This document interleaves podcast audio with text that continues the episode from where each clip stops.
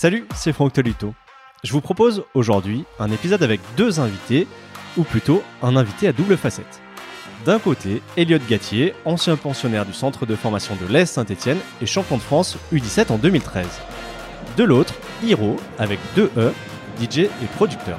Dessous de verre numéro 40, ça commence maintenant.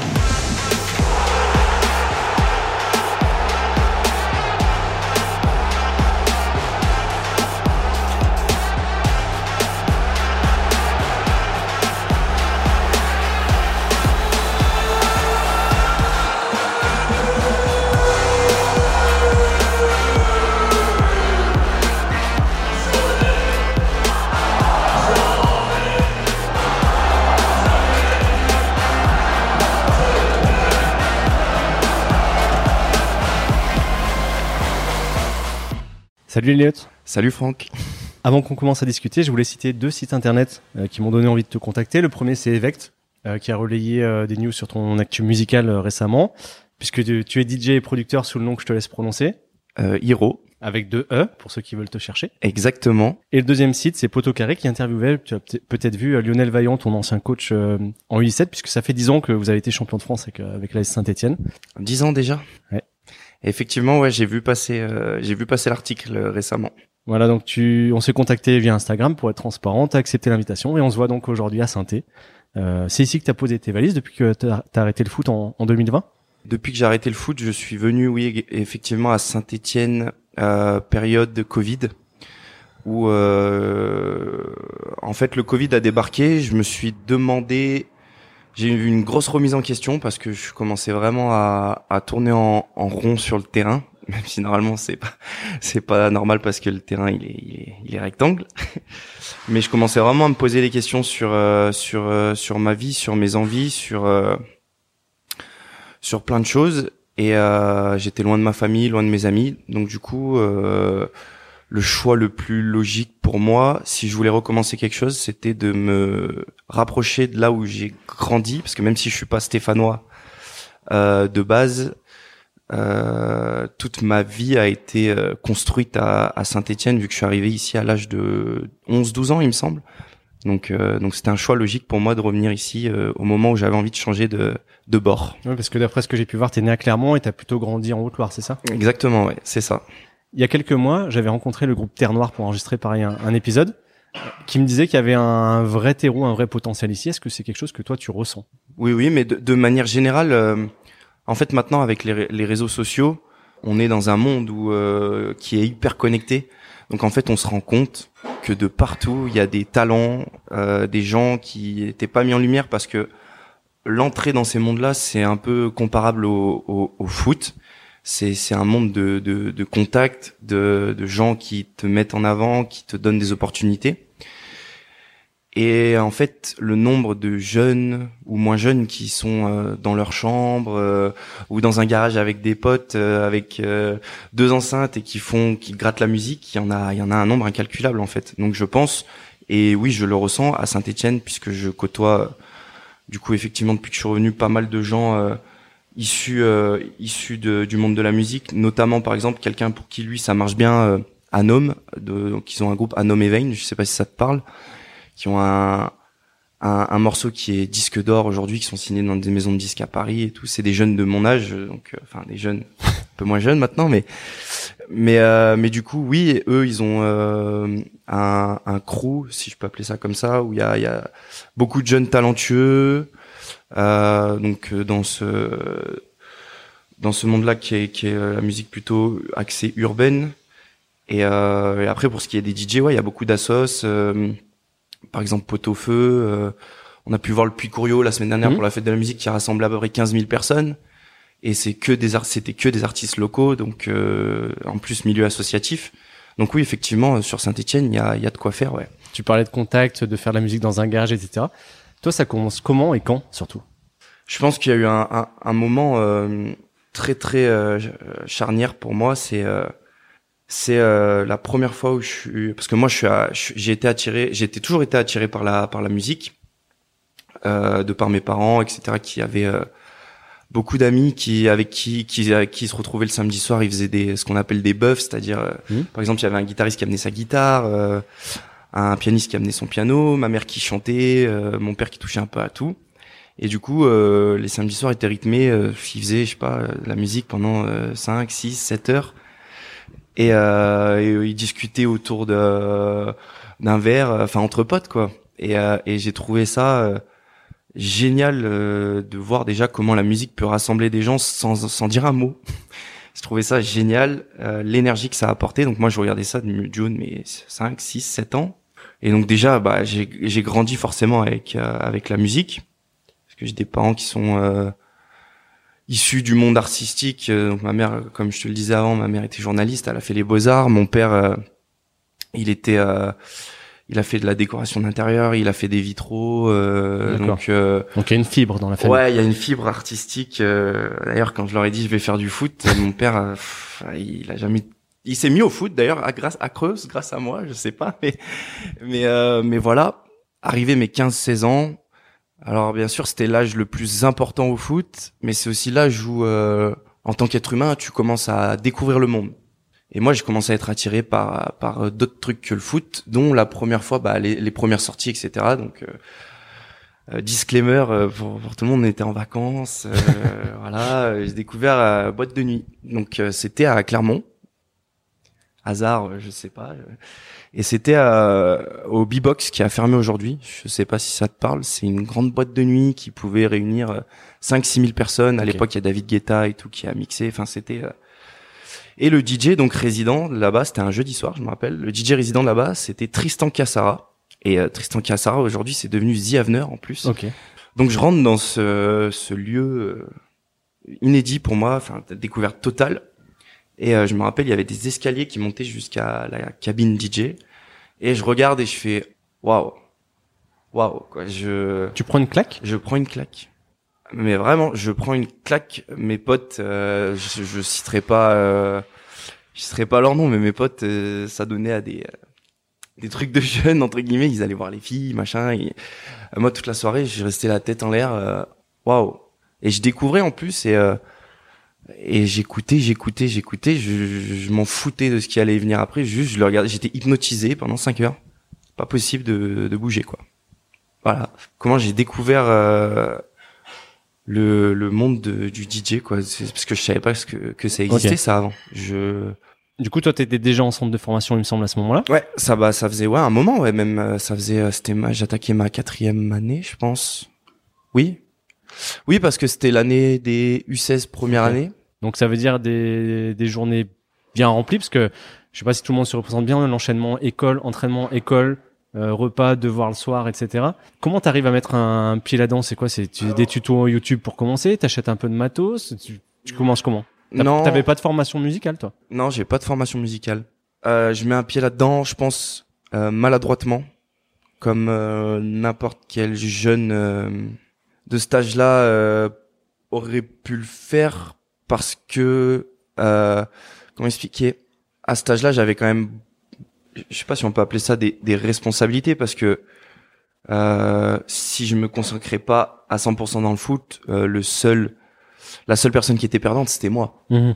donc c'est pas vraiment des responsabilités mais vu que j'étais hypnotisé par ce milieu-là il y avait des moments où la, la particulièrement l'année euh, l'année où je découvre ça, donc c'est mon année du 16 première année, donc c'est euh, un an avant le titre d'un champion de France, donc euh, donc cette année-là, ouais, je mon seul moyen de continuer à découvrir, malheureusement, parce que à l'époque le, le, le DJ c'est uniquement euh, boîte de nuit, euh, boîte de nuit égale fête. Enfin, je, je, parle aux yeux des gens quand ils regardent derrière. Un boîte de nuit égale Bah, forcément tu rentres tard donc tu te couches tard. Ça c'est ça c'est indéniable. Et pour un pour un sportif de haut niveau c'est ça dépend pour qui. Si on demande à Ronaldinho lui ça va mais, mais euh, indéniablement si tu te couches tard les week-ends mm. bah je vais pas faire le je découvrais la fête aussi donc j'ai forcément aussi un peu goûté à la fête. Mais dans la majeure partie des cas c'était vraiment pour euh, découvrir euh, la musique parce qu'en plus à l'époque il y avait une une discothèque dans la plaine justement si tu m'en parlais de la plaine et c'était le, le must. Je pense que tu connais ces villes le monde. forêt, il me semble. C'est exactement ça. Et à, à cette époque-là, là-bas, ils étaient vraiment euh, au sommet de, de, de, de ce qu'on pouvait faire euh, pour euh, pour un club de, je veux dire, de, de, de, campagne, parce que c'est quand même isolé. Hein. Et il faisait des soirées, des fois le dimanche soir. Je me rappelle, je tairai le nom parce qu'il est un peu, un peu border, mais il y avait des soirées le dimanche soir, pas veille du jour férié, rien, où il y avait 2000, 2500 personnes. C'était vraiment il y avait quelque chose qui était créé là-bas et en plus il y avait euh, un DJ qui me qui qui euh, que j'ai pris littéralement pour pour euh, modèle parce qu'aujourd'hui encore je, je, vois des trucs que je fais en, en live que je me remémore des techniques que que lui faisait et c'était Dario M qui aujourd'hui pour la petite histoire lui a complètement arrêté de mixer. Enfin pas complètement mais il fait de la la création graphique. C'est euh, toutes les par exemple tu vois t'as un écran derrière le DJ euh, euh, où il y a des, des loops euh, les, les logos les machins. Et lui il fait euh, quasiment tous les DJ de France passent par lui. Il fait DJ Benz. Je sais pas si ça te parle qui a qui a explosé sur les réseaux. Il s'occupe un petit peu de la com de l'amnésia au Cap d'Agde. Ok. Donc donc voilà donc c'est marrant tu vois. Le cercle fermé en fait de ce milieu là et du coup voilà donc pour revenir à, à moi c'était maladroitement bah, je sortais beaucoup quoi je me mettais pas forcément la tête à l'envers, mais je sortais beaucoup. Donc euh, je cette année-là vraiment j'ai un petit peu abandonné le foot, donc je me blessais. Je pense beaucoup en partie à ça, en partie aussi parce que ma tête n'était plus axée qu'au foot. Mhm. Donc euh, donc voilà et au courant de l'année là j'ai j'ai parce que j'avais un contrat donc ça m'a permis de d'acheter euh, une petite platine. Alors là je faisais vraiment pas de la production, c'était vraiment petite platine, euh, j'enchaînais trois sons et je passais des heures devant ça quoi chez mes parents au centre, moins, parce que euh, dès que tu sors un peu du moule dans ce milieu-là, euh, t'es constamment jugé euh, à juste ou à mauvais titre, hein, mais euh, t'es constamment jugé.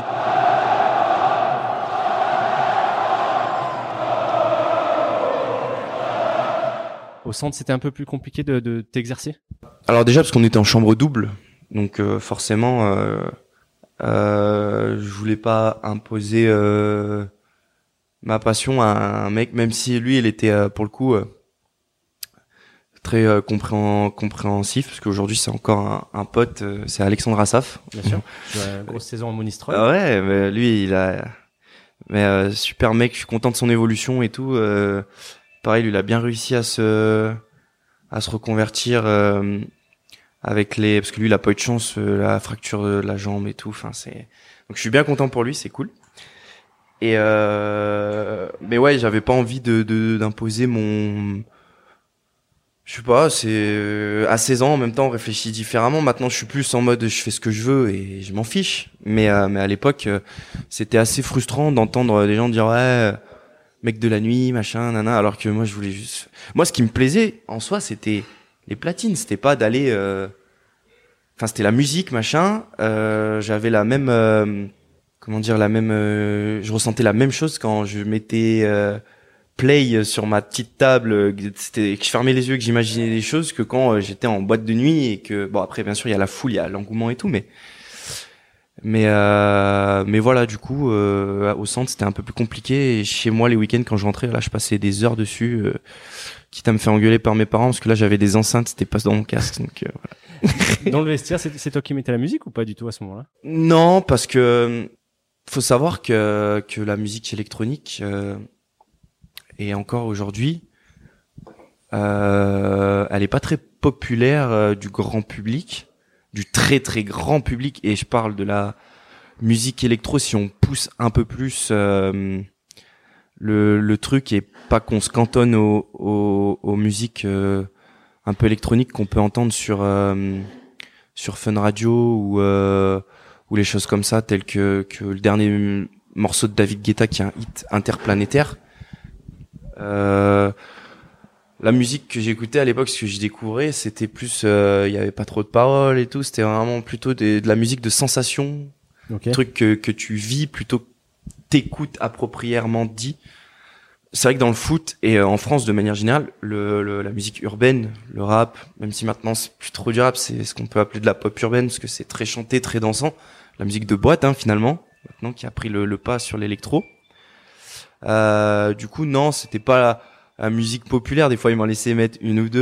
Euh, ils criaient oh, DJ Gat et tout. C'était c'est marrant, mais Mais pas Mais- plus que ça. mais pas plus que ça. Et puis, euh, puis euh, moi, je suis quelqu'un. euh, J'aime bien mon cercle.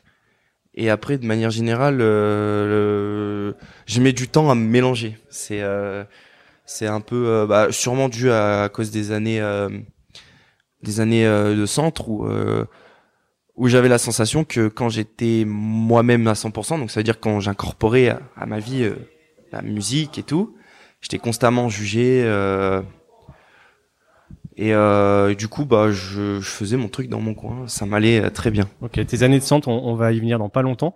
Juste, la 10 ans sont passés. Ouais. Maintenant, la musique, tu te consacres exclusivement à ça. Ouais. Euh, comment ça se passe pour toi? Est-ce que tu peux nous parler un peu de tes, tes réussites, de tes projets dans ce milieu-là? Euh, bah écoute, euh, ça se passe plutôt bien. Quand j'ai quand j'ai décidé d'arrêter je, le foot, je parle du foot, euh, c'est là qu'on va voir que je, je, je- marche vachement à l'instinct et toute ma vie ça a été ça. D'ailleurs c'était pour ça que j'étais attaquant je pense. Mais euh, c'était, euh, donc je me rappelle, euh, début de Covid. Euh, j'étais à Montluçon à l'époque en N3 et je, je venais je pense de faire parce que j'avais une blessure euh, après synthé je suis parti à Bastia un an le club a déposé le bilan et tout. Là-bas j'ai quasiment pas joué parce que je me suis fait opérer des adducteurs pubalgie. Euh, j'ai trouvé un, un un bon de sortie à, à Montluçon en N3 où j'étais super bien accueilli franchement euh, les gens là-bas euh, top les éducateurs euh, enfin tout le monde m'a bien accueilli et je découvrais en fait euh, autre chose que le foot de haut niveau. Et c'était euh, euh, c'était très bizarre pour moi mais en même temps ça m'a montré que que que sans sans le cadre que j'avais avant à Saint-Étienne plus j'avançais plus j'avais vraiment envie d'autre chose quoi. Le foot je continuais vraiment je pense comme euh, quelqu'un qui euh, a son travail qui a des revenus grâce à son travail qui a sa sa sa, sa solidité euh, financière euh, qui voilà euh, va faire son truc en plus, bon bah là c'était, euh, je faisais mon truc, je faisais mon truc deux heures par jour. Après j'étais euh, full libre quoi, donc euh, ça a certains avantages euh, forcément. Du coup là j'ai commencé à vraiment, euh, vraiment, vraiment euh, me projeter. Qu'est-ce que je peux faire sur la musique et tout, nana. Trois ans se passent, donc on arrive juste avant le Covid, et là je commençais vraiment à aller à l'entraînement. Et euh, pendant l'entraînement, me dire qu'est-ce que je fous là quoi? Ouais. Qu'est-ce que je fous là? Je je n'ai plus envie d'être là. Pourtant je faisais ma meilleure saison je récupérais mes jambes, je, je marquais des buts, j'ai eu beaucoup de d'étoiles. Je sais pas si ça te parle. Le, c'est le trophée, de- enfin c'est pas un trophée, mais c'est comme on peut appeler euh, l'homme du match euh, Ok. euh, euh, à la Ligue 1. Donc c'est décerné par l'entraîneur d'en face. Donc je commençais vraiment à, à remonter euh, dans la course en fait. Mais je faisais ça machinalement quoi. C'était, euh, ça me saoulait, j'en avais marre. Donc euh, donc le Covid arrive. Euh, bon, faut savoir qu'à Montluçon, euh, j'étais tout seul. euh, c'est loin, Montluçon quand même, c'est à 3 heures de route. Donc, euh, donc moi la semaine, j'étais tout le temps tout seul. Comme je t'ai dit tout à l'heure, moi les cercles, tant que j'ai pas euh, 100% confiance, je me mélange pas forcément. Donc je restais vraiment tout seul dans mon coin à bosser sur des projets, etc. Et donc arrive le Covid, je rentre chez chez mes parents. Je dis à mes parents, voilà, ça, c'est burn-out, franchement burn-out total. Je dis à mes parents là, ça, non, je peux plus, je peux pas retourner là-bas au-delà du, du cadre, euh, je suis loin, je suis dans une ville. Désolé les Montluçonnais, je vous aime, hein. Mais c'est c'est c'est pas ouf quoi. La, ville elle est waouh. Et du coup je dis vas-y là, euh, même s'il y a aucune perspective avec le virus et tout, je, dis je, fais autre chose quoi. J'appelle le coach euh, qui pensait que j'allais signer autre part et tout. Non non, euh, j'arrête. Je fais autre chose. Donc je vais au Ninkasi. Un pote à moi qui, me- qui me fait rentrer au Ninkasi. Donc euh, je reste un an là-bas. euh, je mixe le week-end, j'anime des blind tests, donc ça me permet de, de découvrir, en fait, de rentrer dans le milieu, mais euh, de manière, euh, j'ai le terme en anglais, je suis, je suis désolé, j'ai pas le terme en français, de manière smooth. Donc euh, tranquillement, Tranquillement. plutôt ça. Tranquillement, donc de, de découvrir le micro, parce que parler au micro devant des gens, c'est c'est quelque chose quoi. Faut les regarder, faut donc je découvre ça, j'anime euh, j'anime d'autres trucs, euh, je fais aussi euh, un son pour les concerts parce que Ninkasi font des concerts donc ça me forme en plus sur euh, du truc euh, live euh, voilà, des concerts à, à une quinzaine de pistes avec guitare, batterie et tout, des trucs différents vraiment de ce que je peux faire sur mon ordinateur où c'est moi qui crée tout et tout. Et donc voilà, ça dure un an. Au bout d'un an, euh, j'ai une une proposition par euh, par par euh, pote euh, pote que j'avais rencontré qui est DJ à, à, à, Lyon qui me dit ouais il y a une place à Chambéry l'Opéra qui est une boîte très réputée. À l'époque ils avaient pu faire Kungs okay. c'est au centre-ville de Chambéry. Donc vraiment le lieu de fou donc je vais faire un essai là-bas. Je suis pris je passe un an là-bas. Un an de, de fou franchement c'est ça, je, je m'éclate, quoi. Je, je. Tu joues plutôt la musique des autres ou t'es déjà sur tes productions à toi? Pour moi, il y a, y, a, y a trois types de DJ, on va dire. T'as le, le, le DJ euh, qui va être euh, axé sur euh, les mariages, les anniversaires, les événements privés. Même si le DJ résident, donc deuxième deuxième type de DJ, donc ça c'est un DJ qui reste à un endroit, qui entre guillemets façonne l'établissement à son image euh, peut euh, accéder aux événements privés parce que forcément ça se touche du doigt, mais ça reste quand même différent. Et après, tu as le troisième type, c'est le DJ qui commence à, à être euh, booké parce que euh, il fait de la musique, parce que il est influent sur certains trucs. Bah maintenant les réseaux sociaux jouent beaucoup. Et après, je vais même rajouter une catégorie. T'as le DJ superstar. là, c'est le mec qui vient. De toute façon, il y a 100 000 personnes. Enfin, et, euh, et du coup, non, moi, je j'ai la vision du truc pour le moment. Et, de toute façon, je pense que j'aurai toujours cette euh, cette vision du truc. C'est pour moi. Euh, avant, j'étais très cloîtré. ouais, moi, je veux, je joue pas la musique que j'aime pas, machin, nanana. Et en fait, je me suis rendu compte. Moi, j'aime bien faire plaisir. Faut, moi, devant moi, faut que ça soit le, le, le bordel, quoi. J'aime bien que ça fasse la fête, que ça soit cool. Donc, jouer mes morceaux, c'était, ça peut arriver en faisant certains compromis en faisant des euh, des mashups. Je sais pas si tu sais ce que c'est. Des, des, mélanges de. Voilà, des mélanges de sons. Donc je je je, je pouvais mettre un, un, un couplet de de quelque chose de connu pour euh, les gens qui puissent chanter et qu'ils aient un repère et qu'après ça monte et que ça parte sur un truc euh, plus électro. Donc parfois mes mes mes productions à moi. Donc euh, pour créer vraiment un une alchimie que ça que ça bouge etc. Mais euh, du coup, non, moi, euh, je suis capable euh, de, de passer, franchement, c'est du dernier morceau banger rap français à YMCA sur revenir sur de l'électro. Je en fait, je m'en fiche. Une musique que quelqu'un va trouver pourrie pour lui, il y a une autre personne quand il va l'entendre, ça va lui faire ressentir des émotions de ouf. Et au final, on est là pour ça, quoi. C'est juste là pour faire passer des bons moments aux gens, pas pour se dire c'est pas le concours de celui qui a la plus grosse quoi. Donc euh, donc euh, voilà. Par rapport à ce que tu as connu quand tu étais ado avec des journées très cadrées, on le disait, aujourd'hui la musique, est-ce que c'est très différent, est-ce que ça part un peu dans tous les sens ou tu as gardé une forme de, de routine dans ton travail? Non, parce que c'était cadré mais moi je suis pas quelqu'un de cadré.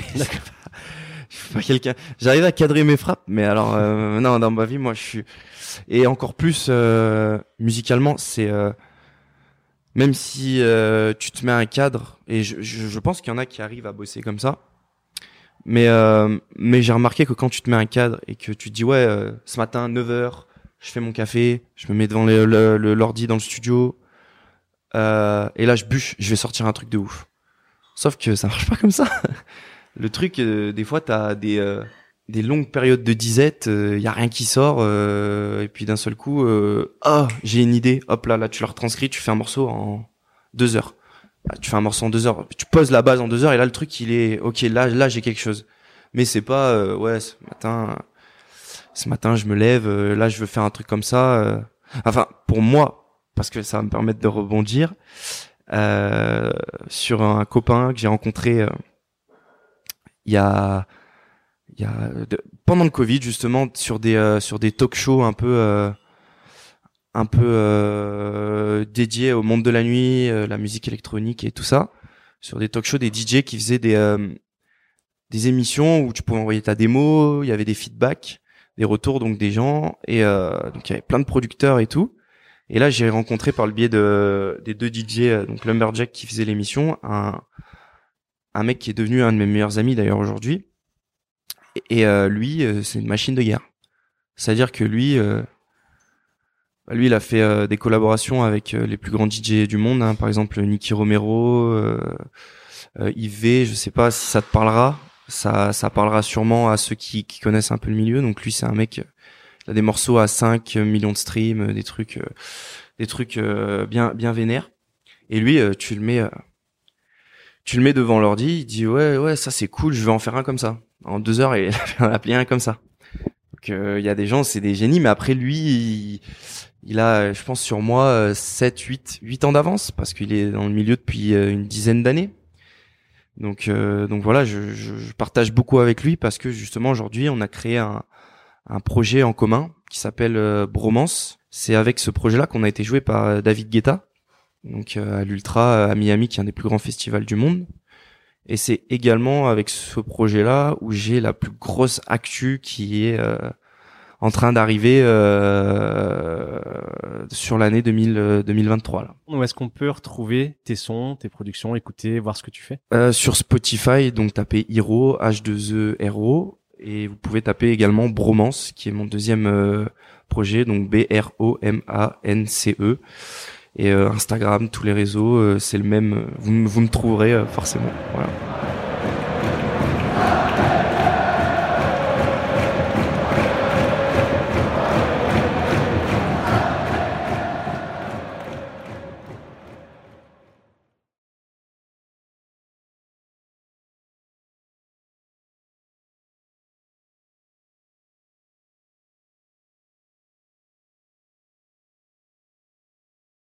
Pour venir un peu plus sur le sur le foot. Euh, je crois que tu rejoins la Saint-Etienne quand tu dois avoir 13-14 ans, quelque chose comme ça. Ah ouais, 12 ans même, il me semble. Hein. Toi qui n'avais pas forcément grandi dans une famille très attachée au foot, est-ce que ça représentait quand même quelque chose de voilà de grand d'intégrer ce club?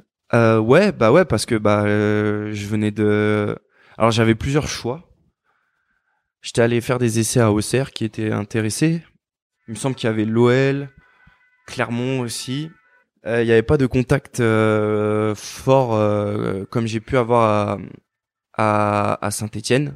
Habitant pas loin, c'est un club qui te parlait, toi? T'avais la Ouais, bah tous mes tous mes copains. moi, alors moi, faut savoir que moi, je joue au foot, mais je joue au foot, quoi. C'était pas ah ouais, je veux le le club, ah, j'aime trop. Je, je suivais pas les matchs. J'ai jamais regardé les matchs. D'ailleurs, aujourd'hui, je ne regarde plus du tout de foot. Vraiment, quand ça me passe sous le nez, j'ai regardé la Coupe du Monde, bien sûr mais quand ça me passe sous le nez, euh, bah, je regarde. Mais euh, mais voilà, donc déjà à l'époque, je regardais pas. T'étais plus, plus détaché que que d'autres? Ouais, j'étais juste, je voulais juste m'amuser. En fait, euh, le truc me plaisait. J'avais une certaine facilité. Je, ça me plaisait de, de jouer au foot. Donc c'était cool d'avoir des, des potes, euh, de partager des moments. Euh, j'ai vécu des super moments hein, quand même, hein, mais euh, mais c'était pas. bah à l'époque si quand même, hein, parce que je dis ça, mais quand j'ai découvert le foot, moi j'ai commencé quand même tard en poussin 2. Ouais, donc euh, c'était quand même assez tard pour, euh, enfin, comparé au parcours euh, classique d'un mec qui est, qui, est, qui est footballeur professionnel, j'entends, ou footballeur de manière générale, ils commencent tous très tôt parce que voilà. Moi, je prenais mon ballon, j'allais jouer tout seul, je faisais des frappes.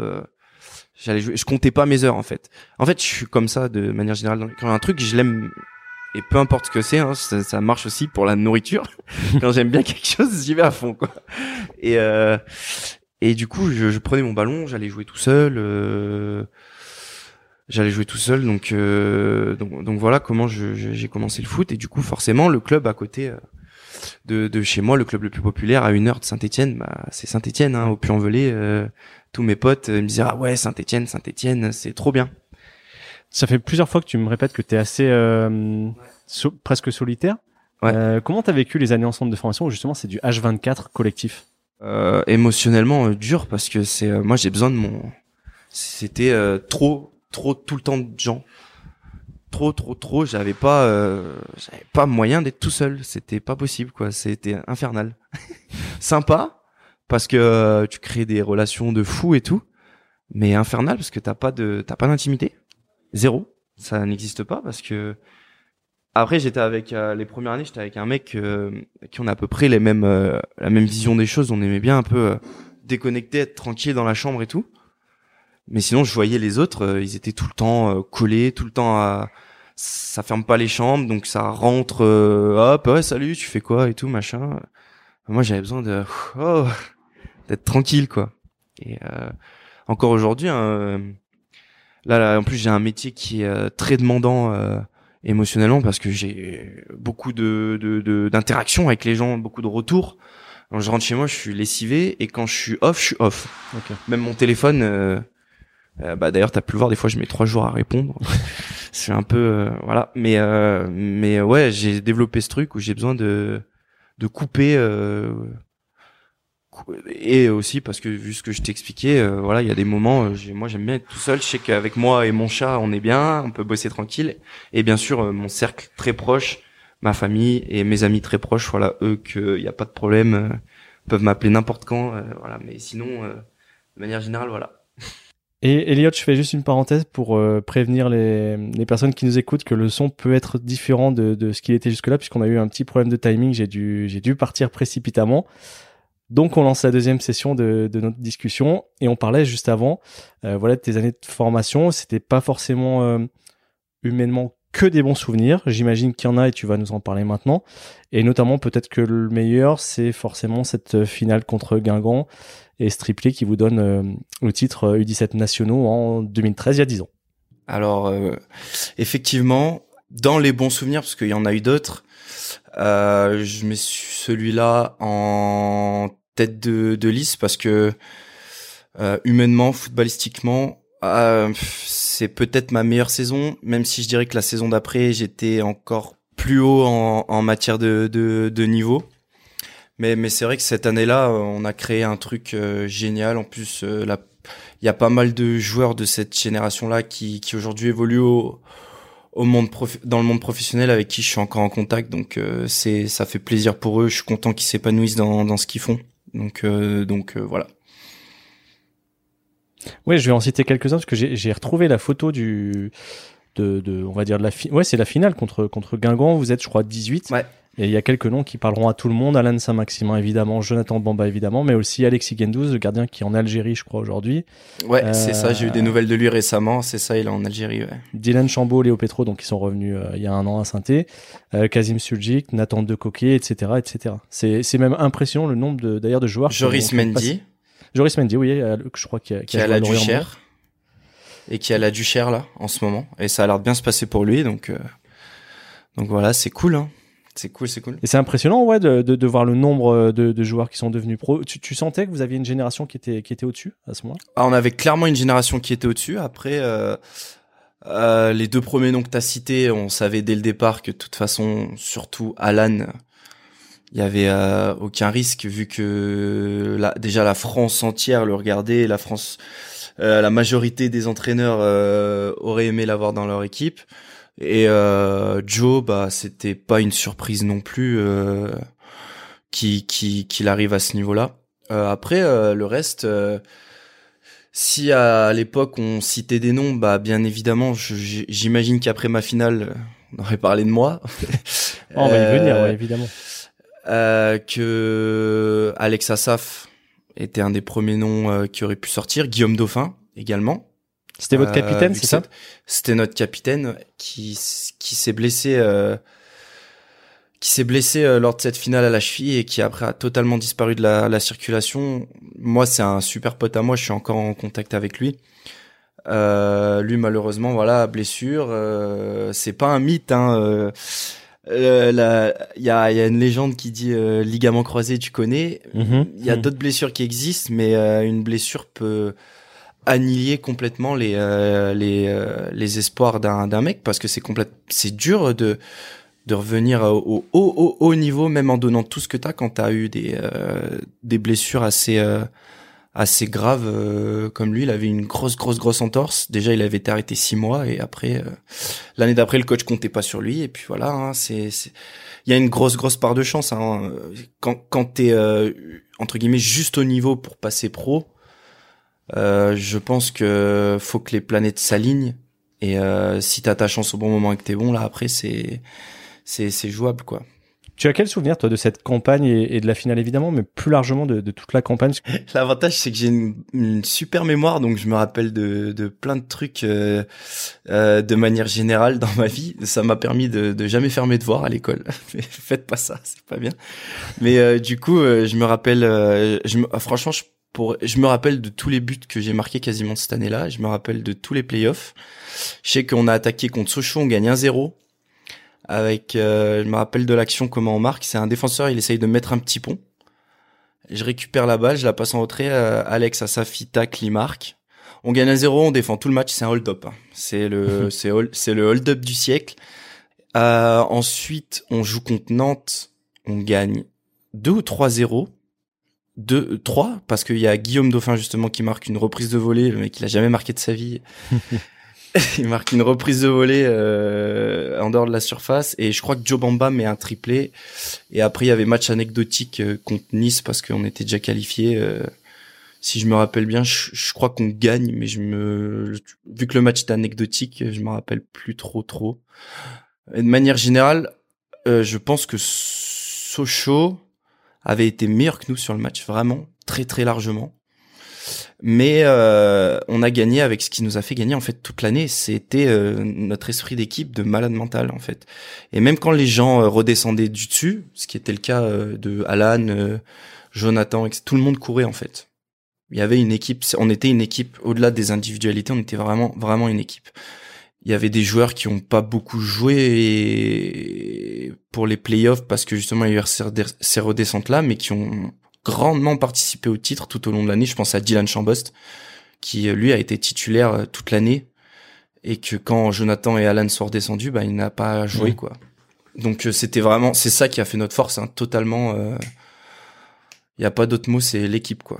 Ouais, parce que même la finale, je me souviens moi l'avoir regardé en direct sur YouTube à l'époque. Vous gagnez 3-0, mais c'est pas évident. Guingamp, je crois, marque un ou deux buts qui sont refusés pour hors-jeu, à des occasions franches aussi. Enfin, je crois que nous, on n'a pas beaucoup d'occasions. Hein. Très honnêtement, euh, euh, déjà mon premier but, euh, s'il se tire dedans, je récupère le ballon, je j'enroule et je marque. Le deuxième, c'est Asaf qui fait débordement, il me centre en retrait. Et le troisième, je mets un plat du pied sur une passe de Augustin Mangoura. Plat du pied gauche que le gardien il dort aussi je sais pas ce qui franchement le gardien oui le ballon rentre tout doucement euh, euh, le ballon rentre tout doucement. Après euh, c'était un peu ma spéciale le petit plat du pied mais ouais j'ai pas trop le souvenir qu'on ait énormément d'occasions. Mis à part ces trois énormes occasions. Si il y a peut-être une ou deux occasions de Joe. Je sais qu'Alan faisait des grosses différences mais qu'il a pas vraiment eu d'occasion. Je sais que ouais les deux buts hors jeu il y a le coup franc de Laspal met un gros coup franc, Alex la, la sort bien. Ouais, dans mes souvenirs, c'est pas, c'était un match euh, ouvert, mais on n'a pas non plus énormément d'occasions. On a beaucoup de réussite. J'ai et on a eu beaucoup de réussite. Ouais, on, va venir sur ton cas, mais est-ce que tu peux me raconter tes, tes, tes, souvenirs de cette journée? Parce que pour beaucoup d'entre vous, je pense que ça doit être le, un des premiers gros rendez-vous de votre jeune carrière. Comment vous l'aviez abordé, toi notamment personnellement? Est-ce que est-ce que c'était le plaisir de jouer une finale? Est-ce que c'était la pression qui a un titre au bout? Est-ce que tu te rappelles dans quel état d'esprit t'étais? J'ai jamais eu trop eu de pression sur le terrain. C'était plutôt euh, de l'adrénaline à chaque fois. Donc, euh, comme en plus on s'entendait tous bien et qu'on avait fait une grosse saison, on était sûr. En fait, il pouvait rien nous arriver. Très honnêtement, quand on gagne comme ça contre Sochaux, qui est vraiment un hold-up, je, je me répète, hein, mais mais on a autant à la finale, euh, on a de la réussite et on est euh, on est efficace, mais Sochaux, c'est on n'a pas passé le milieu de terrain.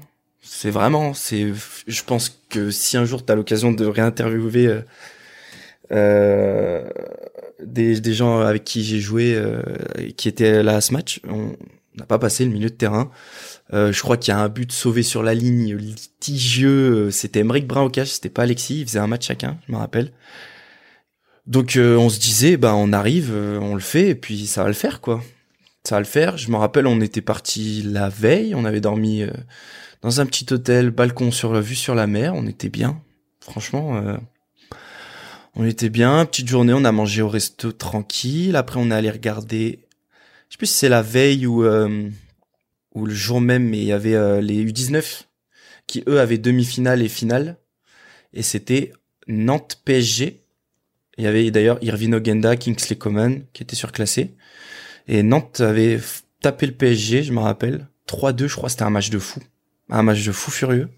Ils perdaient 2-0, ils en ont mis 3 d'un coup et tout. Après, nous, on est parti s'échauffer, et puis, euh, puis let's go. Hein. Voilà, c'est comme ça que c'est passé.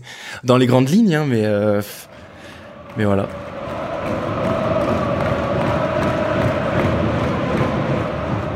Je vais être franc euh, de cette génération, mais toi-même tu le disais tout à l'heure. J'avais beaucoup plus entendu parler d'Alain Saint-Maximin et de Jonathan Bamba à ce moment-là, avant le match. Est-ce que ça a changé des choses pour toi en, en, termes et de notoriété et d'attente ensuite? Non, parce que cette saison-là, j'avais pas été, j'étais important dans le groupe parce que euh, euh, moi mes qualités c'était surtout que je me battais et que voilà j'étais un attaquant qui défendait, que la combativité et tout c'était c'était mes mes grosses qualités. J'avais euh, j'avais une bonne finition et tout, mais c'était pas, j'entrais bien dans un collectif en fait. Je pense et euh, j'avais pas marqué des playoffs. Et je me rappelle d'une discussion avec euh, Gilles Rodriguez et, euh, et Lionel Vaillant qui m'avait dit euh, bon bah t'as pas marqué mais la semaine prochaine ça sera toi. Tu joueras quand même. On te fait confiance, t'as toujours notre confiance et tout. Je leur ai dit mais pas de souci. Hein, de toute façon moi je l'ai gardé pour la finale. Et c'est véridique. je l'ai dit exactement comme ça. Et bon bah les choses, les étoiles sont alignées et, et j'ai mis un j'ai mis un triplé mais mais ce qui a changé euh, les attentes euh, sur moi, c'est ce que je te dis, c'est la saison d'après où là, euh, là, là, j'ai fait une, une, énorme, énorme saison. Je me rappelle, j'avais été convoqué en équipe de France pour un stage de présection avant l'Euro parce que Coman s'était blessé, je crois. Et donc là, cette saison-là, je reviens du rassemblement et je pense qu'il y a 10 matchs de suite où je marque. Un truc comme ça. Bah, peut-être un peu moins, mais, mais je marchais sur l'eau.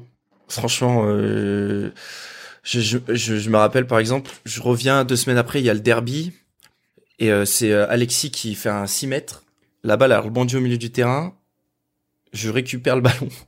Donc il y a eu une passe entre Alexis et moi. Je récupère le ballon, je dribble quatre joueurs en partant du milieu de terrain. Je fais grand pont, machin, dribble, frappe croisée, euh, but. Enfin vraiment, en fait tout ce que je faisais marchait. C'était c'était trop bizarre comme sensation. Et là, à la fin de cette saison, je reprends avec les pros je, commence à m'entraîner avec les pros, je reprends avec les pros. Et euh, ouais, là, il y avait des attentes. Là, là, il y avait clairement, clairement des attentes parce que je, j'étais en CFA, je marquais en CFA aussi. Parce qu'après, à la fin de l'année, je finis titulaire. Alors je suis 19 première année, je finis titulaire en CFA 2, qui c'est la génération 94, je suis titulaire. On est champion de CFA 2. Et à partir de là, ouais, beaucoup, beaucoup d'attentes. Ces attentes, tu les as senties ou clairement on te les a exprimées? Euh, je les ai sentis et on me les a exprimés. Bah, à partir du moment où j'ai des mauvaises notes et que le directeur du centre de formation il vient te voir et il te dit bon bah, normalement on est censé euh, on est censé pas t'envoyer à l'école parce que t'as des enfin pas te pas te laisser t'entraîner parce que t'as des mauvaises notes. T'es censé euh, travailler en plus et tout. Mais bon les pros ils ont besoin de toi alors à partir de ce moment-là tu te dis bon bah oui bah, ça va ça va voilà. Et toi du coup tu te dis quoi? Tu te dis ça y est je suis sur la je suis sur la voie royale, ça va le faire, je vais toucher au but euh, d'être pro? Euh, Je sais pas trop ce que je me dis parce que en même temps, j'ai ça qui, arrive, mais comme je te l'ai dit plus tôt, euh, bah il y a un truc qui m'appelle toujours, toujours en fait. J'arrive pas à arrêter d'y penser. Et en fait, cette année-là, j'ai 18 ans et on pouvait prendre notre appartement à 18 ans. Ok. Et euh, bon, comme je t'ai expliqué euh, en off, euh, on était privé de sortie euh, à cause de certains incidents. Mais moi, j'avais j'avais rien fait, donc pour le coup, et j'en avais marre d'être. je voulais vivre un peu ma vie. Et, et je me rappelle d'ailleurs d'une phrase, parce que tout à l'heure aussi on a parlé de de, de, de, quel club j'aurais pu avoir si j'étais pas venu à Saint-Etienne. Ce qui m'a fait signer à Saint-Etienne, au-delà du fait que c'était juste à côté, c'est qu'à l'époque c'était Alain Blachon, le directeur du centre de formation. Je me rappelle l'essai, j'ai joué 20 minutes, euh, il m'a sorti, il m'a dit ouais c'est bon, on est allé dans le bureau et il m'avait dit une phrase. Il m'a dit est-ce que t'es prêt parce qu'on va te voler ton adolescence? J'ai dit ouais je suis prêt, bah j'avais 10 ans, moi c'était mon rêve. Il y avait rien d'autre qui comptait. Et chose euh, chose étant vrai, c'est que c'est pas faux quoi. Si tu si tu veux faire autre chose, tu peux pas parce que il faut penser qu'au foot, Mhm. foot, foot, foot, foot, foot, foot, foot. Et du coup, moi, j'ai pris mon appartement et, et j'étais attiré par d'autres choses. Mon esprit n'était plus centré que sur le foot. Ouais, parce que on, on dit souvent que c'est le centre de formation. Bon, c'est c'est pas facile, mais c'est aussi un cocon où on s'occupe de, de tout pour vous finalement. Ouais, carrément. Alors, je pense que plein de gens me demandent à chaque fois si j'ai des regrets, si j'ai si même l'autre fois j'en avais reparlé avec Razik, euh, le coach de la réserve, Razik Neder, euh, qui m'avait dit ouais, t'aurais dû rester un an de plus au centre. Mais en même temps, je me dis c'est retarder l'échéance. Au final, je serais resté un an de plus au centre. Peut-être que j'aurais euh, signé un contrat pro parce que j'aurais été encore dans le cocon, que j'aurais pas eu les mêmes libertés que si j'avais que que quand j'ai eu mon indépendance. Mais euh, pff, au final, euh, je je pense sincèrement que c'était retarder l'échéance. euh, Mm. Je, je un an après, j'aurais pris mon appartement, j'aurais été toujours attiré. euh, et puis voilà. hein. Toi, tu as eu quel euh, rapport à ce moment-là avec Christophe Galtier? Parce qu'il a commencé au début qu'il était entraîneur à, à Saint-Etienne de par lancer pas mal de jeunes. Ça a été un petit peu plus dur après parce que les, attentes étaient aussi plus élevées et certains ont un peu regretté de ne pas avoir vraiment eu leur chance. Toi, tu es comment par rapport à ça? Est-ce que tu penses que il aurait pu te faire un peu plus confiance? Est-ce que tu trouves que ses choix étaient logiques par rapport aussi à, à la vie que tu avais en dehors? Co- Comment tu, tu, tu trouves tout ça? Non, non, moi, mon, quand j'ai pris mon appartement et que je commençais à voir autre chose, en fait, à partir du moment où tu sors, tu fais des trucs, euh, s'il n'y a pas une voix dans ta tête qui te dit, euh, gros, là, faut que tu rentres, t'ailles dormir, c'est important de mater entraînement, ça veut dire que t'es dans autre chose. Et moi, il n'y avait pas cette petite voix, hein. moi, euh, je sortais, j'étais content, je rencontrais, je rencontrais enfin des gens avec qui je partageais des mêmes centres d'intérêt. Euh, D'ailleurs, mes meilleurs amis, hormis hormis Léo Petro, quelques-uns, même si Léo on est proche, mais c'est c'est pas un ami de ma vie de tous les jours. Mais mes vrais amis, c'est des gens que j'ai rencontrés euh, via la musique, via le monde de la nuit et par personne interposée. Et mes vrais amis ils ne sont pas dans le foot. Mhm. Donc euh, si j'avais pas fait ces choix-là, je n'aurais pas rencontré ces amis-là. Peut-être j'en aurais eu d'autres avec des si, euh, voilà, mais mais euh, mais ouais, euh, comme je te disais, non, ces choix, euh, je- je peux pas lui, je- moi je peux rien lui reprocher parce que parce que j'ai repris avec les pros, j'avais tout entre les mains et c'est moi qui qui ai décidé de pas de pas de pas être à fond quoi. J'avais pas le j'avais pas mon niveau de l'année d'avant parce que j'avais pas une super hygiène de vie. J'ai aucun problème à l'assumer, mais en même temps, euh, ça me faisait pas plus chier que ça quoi. Mm. Voilà, un petit peu, hein, mais euh, c'était euh, c'était pas euh, sur le moment peut-être. Parce que voilà, le truc on le touche du doigt et c'est toujours euh, c'est un truc pour lequel on s'est battu pendant 10 ans, 15 ans. Mais euh, avec du recul, euh, voilà, là, comme je t'ai dit, moi, ça fait trois ans que j'ai que j'ai arrêté le foot. Euh, le nombre de personnes qui m'ont dit viens jouer pour te faire plaisir, j'ai dit non. J'ai pas envie, quoi. Ça me ça me manque euh, absolument pas. Donc non, moi, je méritais. J'ai fait la prépa avec les pros. J'étais en dessous de du niveau pour plein de raisons. Là où quand j'étais au top de ma forme, j'étais largement au niveau pour pas aspirer à à, à être titulaire, hein, loin de là. Mais euh, quand je m'entraînais avec eux, euh, voilà, c'était pas, j'étais pas en dessous du niveau, quoi. Mm. Vraiment pas. Et qu'est-ce qui fait que, que l'histoire s'arrête? C'est une volonté commune? C'est que toi, on ne propose rien? Comment ça se termine? La dernière année où euh, où euh, j'étais à Saint-Étienne, j'ai eu Julien Sablé comme coach. Parfois, c'est une question de vraiment qui t'as en face de toi, quel est ton interlocuteur et comment la personne va, va te prendre. C'est du management. Hein. Et moi, avec Julien Sablé, d'ailleurs, on s'appelle encore de temps en temps. C'est, euh, c'était, il a su vraiment me parler et tout. Donc euh, là, j'ai fait des choses en fonction pour pas avoir de regrets à l'époque. Je me rappelle, j'ai réemménagé à l'Etra pour euh, être sûr d'être proche euh, du centre. euh, voilà, pour euh, pour mettre toutes les chances de mon côté. Malheureusement, euh, j'ai eu la, la pubalgie. Sûrement ou pas dû à cause de de de, de l'énergie que j'avais mise dans autre chose que le foot. On saura jamais, c'est pareil. Hein, ça c'est pas.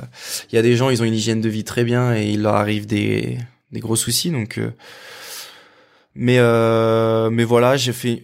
franchement, je fais une bonne fin de saison. Je participe grandement au maintien parce qu'on était bien dans la sauce. je me rappelle, je marque euh, des buts importants. Et euh, il a ces mots, il me dit euh, putain c'est dommage si la saison avait duré trois mois de plus, euh, peut-être que, euh, peut-être que, voilà. Mais du coup non, après euh, j'ai signé à Bastia. Ah, franchement, Bernard David et et, et Julien Sablé, quand d'ailleurs Bernard David m'avait obtenu des, des essais à OCR. Euh, et à chaque fois qu'un club appelait, euh, me recommandaient et tout, donc c'est cool. Je les remercie parce qu'ils ont fait en sorte que j'essaye de m'en sortir. Et, euh, et voilà, après par la suite, je suis allé à, à Bastia. Ça s'est passé comment là-bas? Je crois qu'il y avait, il y avait Alan au Il y avait moment, Alan, mais c'est marrant, ouais, il y avait Alan au même moment. euh, C'était cool d'avoir euh, d'avoir Alan. Après, lui, il avait déjà sa vie de famille. Euh, il avait déjà ses deux enfants. Mm. Et il m'avait proposé, pour la petite anecdote, de venir emménager avec lui. Il m'avait dit comme ça, tu payes pas de loyer et tout. Je, je lui ai dit, c'est gentil, gros, mais c'est euh, t'as ta vie, t'as tes petits, euh, t'as tes petits, tes, tes deux petites et euh, ta femme et tout. Euh, moi, euh, tu vois, je veux pas profiter. euh. D'ailleurs, c'est, euh, j'en profite pour rebondir parce que moi, on s'écrit de temps en temps. J'ai beaucoup de nouvelles de son frère et euh, et de Samuel qui est un petit peu son frère adoptif. Et il y a beaucoup de gens qui vraiment, c'est pareil, c'est dans le paraître pensent que euh, c'est quelqu'un vraiment d'un but de leur personne et tout, mais pour la preuve, hein, il voulait euh, m'héberger. euh, dernièrement, il m'a invité euh, à l'anniversaire de son père ou de sa sœur, je sais plus. Donc c'est un mec qui oublie vraiment pas d'où il vient et je suis vraiment content que ça se passe bien pour lui parce que c'est un super joueur surtout. C'est un, footballeur de ouf. Et donc c'était cool de l'avoir sur place. Bah voilà, après saison compliquée, j'arrive, j'ai mal aux adducteurs, je fais la prépa, impossible de marcher. Je dis là, là, désolé, j'ai été peut-être un cadeau empoisonné pour vous, mais moi là je peux pas. Et j'ai découvert autre chose que que ce que j'avais connu à, Saint-Étienne parce que là-bas c'était quand même le club était moins gros, c'était beaucoup plus même si saint c'est familial hein, quand même. hein. Euh, mais c'est quand même familial en surface comparé à à la mentalité des Corses une fois qu'ils t'ont adopté entre guillemets. Et franchement, là-bas, ils m'ont pris en charge, pris des nouvelles tout le temps. Euh, ils m'ont envoyé me faire opérer par le meilleur chirurgien. Ils ont payé le meilleur chirurgien de celui qui a opéré Verratti et tout. Enfin, franchement. Alors, je pense que euh, même si aujourd'hui j'ai encore des séquelles, parce que malheureusement, quand je suis arrivé à à, à Paris pour voir le spécialiste, qui m'a dit que j'aurais j'aurais j'aurais dû être opéré euh, deux ans et demi plus tôt.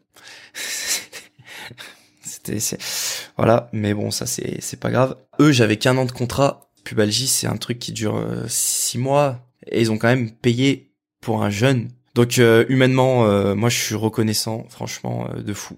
Donc euh, franchement, là, moi la Corse, euh, ouais, euh, très très belle expérience.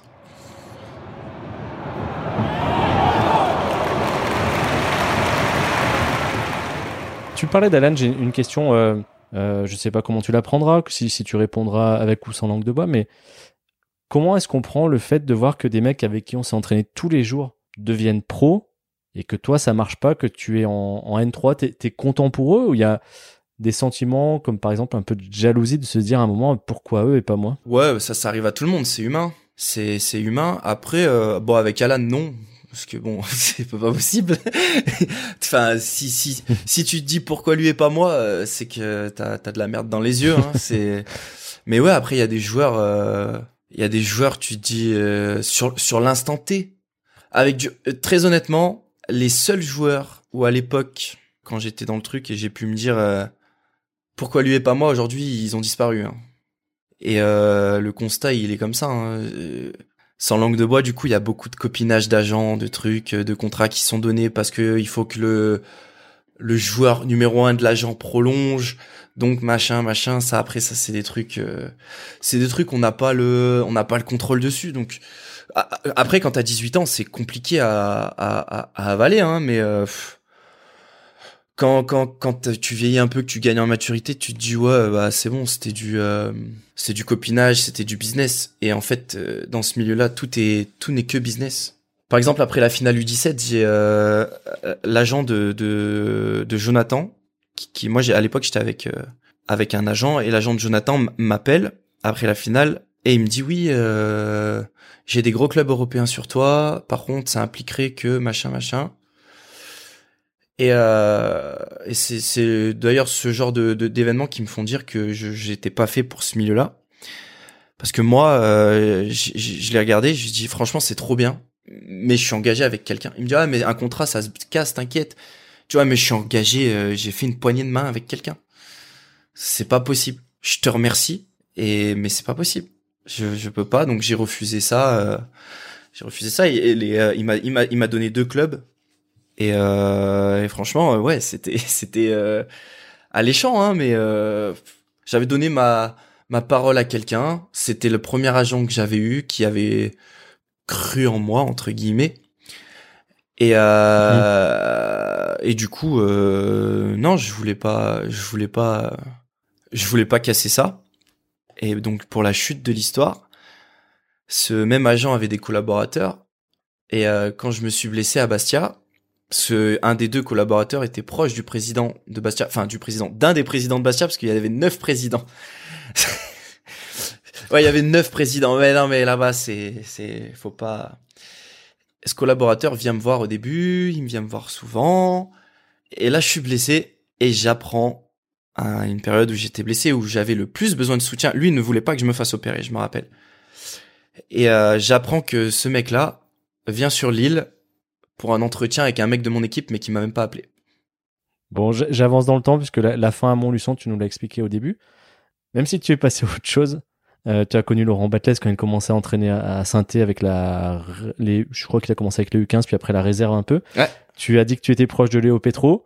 T'as pas essayé de leur passer un petit coup de fil euh, quand ils sont revenus au club l'an passé? Ah si, bah Léo, on s'écrit. D'ailleurs, il doit me donner un maillot depuis six mois, mais euh, Ah bah le message est passé. Et Dylan, bah Dylan, je suis content pour lui parce que ça fait partie des euh, des gars qui ont jamais rien lâché et euh, c'est un bel exemple parce qu'il a jamais eu de contrat ce mec. Le seul contrat qu'il a eu, euh, c'est le pro quoi, le Saint Graal. Moi, j'ai eu tous les contrats sauf un. c'est beau, c'est bien et, euh, et puis c'est des gens qui méritent parce que ils sont ils ont la tête sur les épaules et euh, c'est des bons joueurs. Et quand humainement, moi, je vois des gens bien comme ça réussir, moi, peu importe la discipline, ça me fait plaisir pour eux. C'est cool. Ma question c'était plus non une, une, une mauvaise blague, mais voilà, t'as pas essayé- t'as pas pensé à leur passer un coup de fil pour essayer toi aussi de faire un petit retour euh, Ah il y a un an. euh, pff, Non. non, franchement, non. Non, il y a une époque, ça aurait pu... euh, Je sais que... Je pense que quand, quand c'était Julien Sablé qui avait eu la... Parce qu'il l'avait fait avec plusieurs joueurs, avec Florian Milla et tout. euh, Quand Julien Sablé avait encore la, la réserve, je pense que j'aurais j'aurais pu m'entraîner euh, pour garder la forme et tout à la cool, parce que... Parce que voilà, mais... euh, pff, Là, aujourd'hui, très honnêtement... euh, euh, en plus du fait que j'ai pas forcément envie de jouer au foot, mais je pense que j'ai pas forcément envie de jouer au foot parce que j'ai plus envie de, de toucher au monde du foot. C'est euh, Mm. c'est le monde parce que tout ce- tout ce dont tout ce que je n'ai pas aimé dans le foot, c'est-à-dire euh, euh, bah, l'hypocrisie, même si euh, c'est aujourd'hui c'est un trait euh, et c'est un fléau sociétal euh, euh, qui est omniprésent de partout. Tout est euh, omni, tout est hypocrisie. Tu en vois la situation en ce moment d'ailleurs. C'est, enfin voilà, c'est tout le monde se renvoie la balle et tout. Mais dans le foot, vu qu'il y a beaucoup de thunes, c'est de toute façon tous les milieux où il y a de la thune et euh, et le saint graal à aller chercher. Voilà, c'est c'est des trucs. C'est pas, c'est la guerre à, c'est c'est la guerre en fait. Donc c'est pas voilà, moi j'avais j'ai pas envie de retourner dans ce milieu-là parce que même euh, au niveau amateur, c'est un truc que tu ressens euh, que tu ressens euh, la jalousie, les trucs euh, voilà. Moi c'est non, c'est c'est terminé, vraiment. Et tu, tu en as parlé il y a quelques minutes, mais je voulais vraiment insister sur la question pour avoir ta, ta réponse, être sûr d'avoir bien Ouais. compris. Aujourd'hui, tu as complètement tiré un trait où il t'arrive, par exemple, de te jouer de temps en temps pour faire un, un five ou, euh, ou je dis n'importe quoi avec des potes sur un terrain comme ça avec un ballon. Euh, j'avais pas touché un ballon depuis trois ans euh, jusqu'à dimanche. Là, là, dimanche dernier, où j'ai fait des passes avec mon filleul à Jean Jaurès. Mais si c'est pas jouer au foot, ça. hein. J'ai touché un ballon. J'avais pas touché de ballon. Mais c'est vrai ce que je te dis. hein. Il y a pas de, j'avais pas touché un ballon. Voilà. Donc euh, non, ça m'arrive, ça m'arrive euh, pas et euh, et quand on m'appelle et qu'on me propose, je je dis non. D'accord, il y a vraiment un rejet. Là, il y a un complet. rejet. ouais, un- Bah, comme je t'ai dit, moi sur la fin, quand j'étais à Montluçon, je pense, avoir vécu ce que certaines personnes euh, vivent quand ils ont euh, ils ont 40 ans, qu'ils ont fait euh, euh, leurs études jusqu'à 25, 26 ans ou peut-être avant, je sais pas comment ça se passe, moi j'ai arrêté au bac, désolé mais et euh, et qui font un, un boulot pendant 15 ans hop, tous les jours le même. Bon maintenant ça se fait moins, les gens aiment beaucoup changer et tout parce que voilà, il y a la routine les gens aiment moins la routine mais mais voilà, un mec qui a fait le même truc pendant 15 ans et qui se dit oh, OK, là c'est bon. J'ai envie de faire autre chose en fait. Et voilà, moi c'était ça, j'en avais marre, j'ai envie de faire autre chose, j'ai fait le tour. Euh, j'ai touché le, haut niveau, c'était trop bien. C'est une super expérience de vie parce que mine de rien, euh, j'ai beau dire que le monde du foot ne me convient pas, le foot m'a apporté énormément. Euh, le foot m'a construit sur beaucoup d'aspects.